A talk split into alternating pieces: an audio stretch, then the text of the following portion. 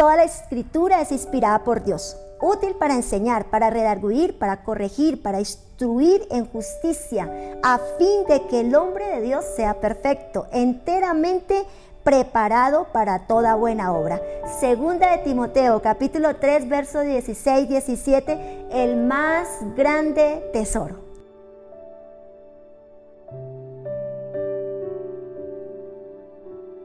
El más grande tesoro nos habla de la Biblia, la Biblia que es infaliblemente poderosa. Y no podemos eh, aceptar o pretender que otro libro pueda ser en nuestra vida más importante que la palabra de Dios. Cuando nos apropiamos de ella, ella, wow, alimenta nuestra vida, nuestro espíritu, nuestra alma y tiene poder y potencia sobre nuestro cuerpo.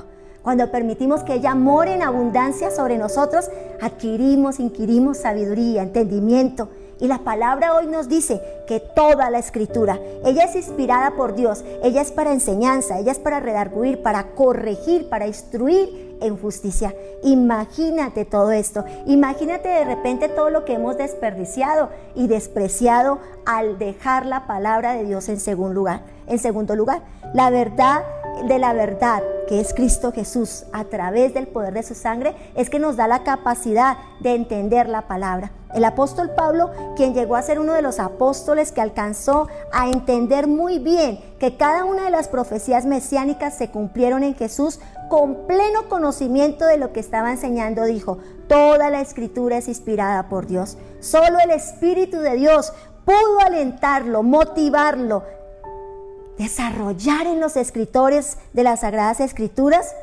tanta sabiduría, entendimiento y revelación. Cada uno de ellos era consciente de que lo que escribiese allí era por inspiración divina. Y Pablo expresó también, sino que con las que enseña el Espíritu, acomodando lo espiritual a lo espiritual. Primera de Corintios 2.13.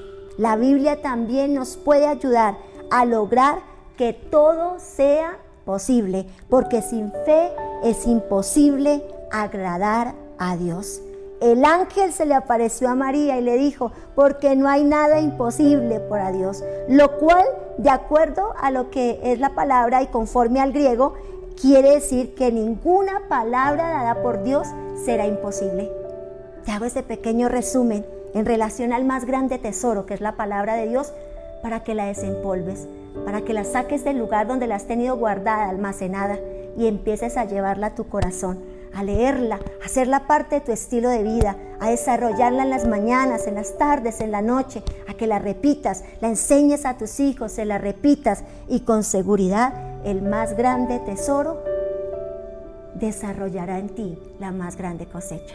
Oremos para que la pasión por la palabra vuelva sobre nosotros. Hoy Dios y Padre Celestial, Señor, yo no conozco muchas cosas de tus hijos, pero tú las conoces todas. Y primero, Señor, pedimos perdón porque los afanes de este mundo, los anhelos de este mundo, Señor amado, han ahogado el buen principio de la lectura de la palabra, el buen principio del estudio de la palabra. Yo oro, Padre de la Gloria, para que tú coloques una sed como nunca antes, Espíritu Santo, en nuestra vida por la lectura de la palabra, por leer la palabra por aprender de la palabra, porque toda la escritura es inspirada por Dios. Ayúdanos, Señor, fortalécenos, danos el querer y el hacer, porque nos estamos perdiendo del más grande tesoro que tú nos has entregado, leer tu palabra, estudiar tu palabra y vivir tu palabra. Hoy en Cristo Jesús te lo pedimos, Señor. Amén. No lo olvides, el más grande tesoro ya te fue entregado desempólvalo, sácalo, llévalo a tu corazón y acciónalo. Son sus palabras que son vida. Feliz y bendecido día.